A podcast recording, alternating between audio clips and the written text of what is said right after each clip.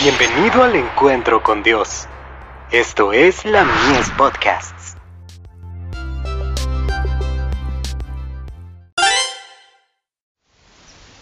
Cada día con Dios.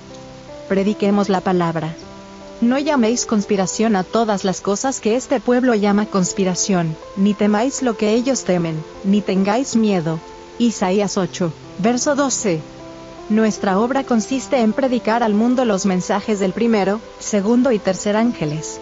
Al cumplir nuestros deberes, no debemos despreciar ni temer a nuestros enemigos. Pero unirnos mediante compromisos con los que no participan de nuestra fe, es algo que Dios no aprueba. Debemos tratar con amabilidad y cortesía a los que no quieren ser leales a Dios, pero jamás debemos unirnos en consejo con ellos con respecto a los intereses vitales de su obra, porque este no es el proceder del Señor. Al poner nuestra confianza en Dios, debemos avanzar firmemente, para hacer su obra sin egoísmo, dependiendo humildemente de Él, consagrándonos con todo lo que concierne a nuestro presente y nuestro futuro a su sabia providencia, conservando hasta el fin el principio de nuestra confianza, recordando que no recibimos las bendiciones del cielo porque somos dignos de ellas, sino porque Cristo es digno, y debido a nuestra aceptación, por fe en Él, de la abundante gracia de Dios. Oro para que mis hermanos comprendan que el mensaje del tercer ángel significa mucho para nosotros, y que la observancia del verdadero día de reposo será la señal que diferenciará a los que sirven a Dios de los que no lo sirven. Despiértense los que se han sumido en la somnolencia y la indiferencia.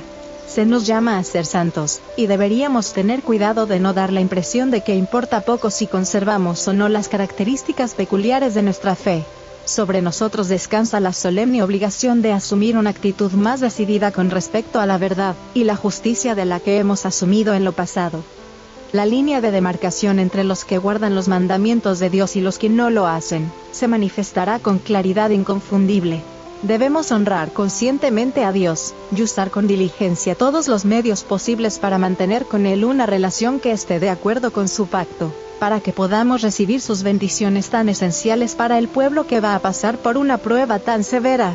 Dar la impresión de que nuestra fe, nuestra religión, no es un poder dominante en nuestras vidas, equivale a deshonrar a Dios en gran manera. Carta 128, del 6 de julio de 1902, a la Junta de la Asociación General y a la Comisión Médico Misionera,